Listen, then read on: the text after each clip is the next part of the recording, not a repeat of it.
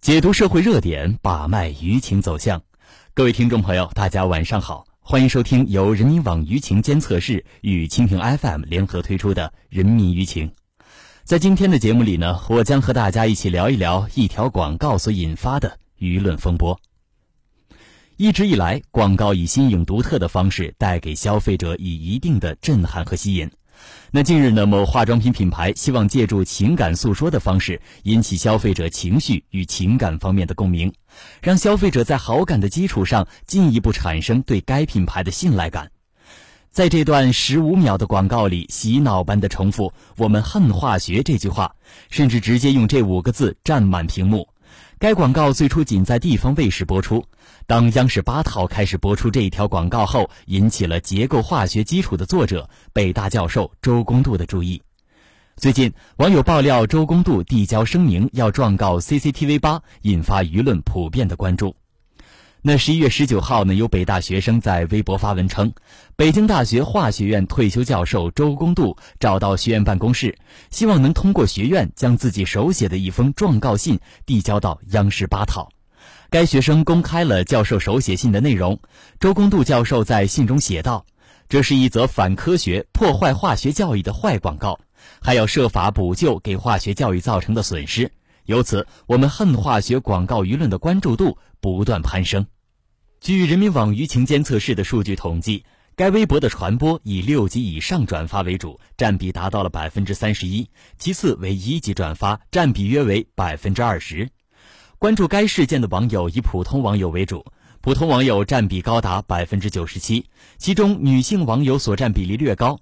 在多层级转发上，微博认证为微博时尚达人、微博签约自媒体的微博用户 Mr 新是重要节点。在十一月二十号，这条微博出现传播高峰期。从人民网舆情监测室的数据统计来看，自十一月十八号至二十六号十四时，有关该化妆品广告的相关新闻报道共达到了一千八百多篇。十一月十八号至二十一号，舆情热度较低；自二十一号之后，舆情热度逐步上升，并在二十三号达到了舆情高峰。之后，舆情热度稍有回落，但是仍然有不少的媒体仍然在关注。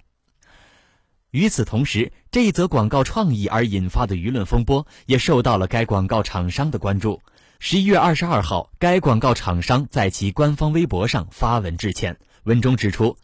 对于我们恨化学的描述给观众带来的困扰，深表歉意。文中也提到，我们恨化学的广告创意是出于护肤品领域部分存在的过度使用化学成分的现象。作为一家护肤品生产企业，我们要反对的是过度使用石油化工化学成分对人体所造成的伤害。十一月二十四号，中国化学会向央视发函，要求央视撤销广告，公开致歉，并采取一定措施弥补已造成的恶劣影响和相应损失。同时，中国化学会在函中指出，该广告涉嫌构成虚假广告。据媒体报道，央视已经暂停播放该条广告，央视尚未对此事作出公开回应，也未对周公度教授作出回应。在了解完整个舆论事件的发展之后，我们来看一看网友对这个舆论事件的观点。据人民网舆情监测室数据统计，百分之五十九的网友支持周公度教授尊重科学、维护权益这种做法；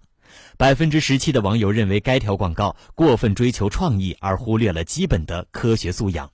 也有百分之十三的网友觉得，造成这个舆情事件的主要原因在于媒体对广告发布的监管不严。还有部分网友认为，这只是一条创意新奇的广告而已，不应该上纲上线的追究到底。从人民网舆情监测室的官方数据统计中，我们看到，各大媒体对该舆论事件也发出了不同的声音。中国科技网、科技日报称：“我们恨化学这句口号不过是针对化妆品而言，有其特殊语境和针对性，恨的是不顾消费者健康安全。”过多过滥的使用化学原料和化学工艺的现象，跟传统意义上的化学概念没有多少关联，跟所谓的破坏化学教育更是八竿子打不着。换个角度看，反对化学方法的滥用，追求绿色纯天然，其实不也是正常化学教育不可或缺的一部分吗？而中国科学报则认为，肃清伪科学事件不仅需要周公度教授这样的科学家，更需要社会各界的合力助推。新京报对此事也发表了自己的看法，称我们恨化学的广告不仅仅是一个化学问题，更应该从法律的角度出来解读，尤其是从广告法的角度来解读。对于我们恨化学这个口号所引发的舆情风波，我们一起来听一听人民网舆情监测室的分析师们的观点。广告词“我们恨化学”的本意在于凸显其产品的纯天然，来吸引消费者。然而，广告在播出后却在舆论上拉仇恨，科学素养的欠缺使得广告策划人员在片面追求创意的同时，忽视了基本的科学常识，由此也引发了网友对该品牌研发能力的质疑，最终反而不利于产品维护自身的品牌形象。同时，这个舆论事件的出现也暴露了相关部门在把关商业广告时，由于欠缺科学素养而造成的监管不严。此外，广告行业也成为舆论热议的焦点。据媒体报道，相对于舆论场的拉仇恨，这则广告在广告圈里得到了不少的羡慕嫉妒。在一些广告人士看来，我们恨化学，成功的制造出了话题，在舆论场得到的关注是几倍广告费都换不来的。然而，这种认识的偏差也在无形中说明了当前广告业存在的一些问题。